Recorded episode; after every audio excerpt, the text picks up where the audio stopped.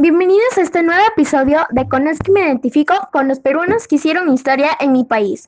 Hoy hablaremos sobre Ricardo Palma, un escritor peruano que aportó mucho a esta ciencia. Tenemos invitadas a Arleta Fur, Luz Montenegro y Alexandra Vázquez. Cada una de ellas nos dará un poco de información sobre este escritor. Adelante, Alexandra. Gracias, Stephanie. Yo les voy a dar a conocer parte de la historia de este personaje muy conocido. Manuel Ricardo Palma Soriano fue un escritor romántico, costumbrista, tradicionalista, periodista y político peruano, conocido como Ricardo Palma. Famoso principalmente por sus relatos cortos, de ficción histórica, reunidos en el libro de tradiciones peruanas.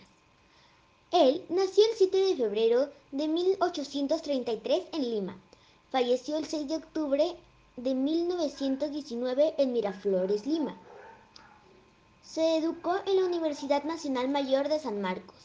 Su cargo anterior fue senador de la República del Perú desde 1868 hasta 1873.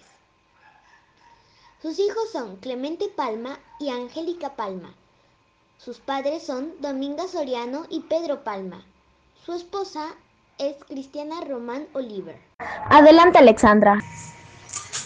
A su labor al frente de esta institución construyó uno de sus más grandes logros de su vida.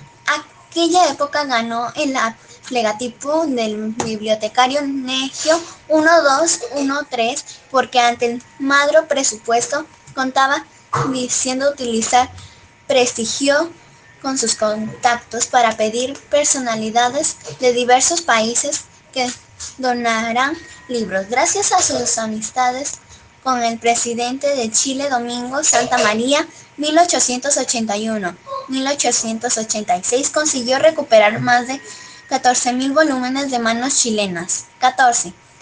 El 28 de julio de 1884 inauguraba la biblioteca que dirige hasta, el, hasta febrero de 1912, cuando renuncia por discrepancias con el gobierno asunto legia en reemplazarlo nombrar a su amigo Manuel González Padra, ¿verdad? Verdad es que el escritor tendrá que desadribio el nuevo gobierno del coronel. Por última, pero no menos importante, Luz. En 1883 fue nombrado director de la Biblioteca Nacional. Su abnegada labor de reconstruir dicha institución solicitó libros a distintos países.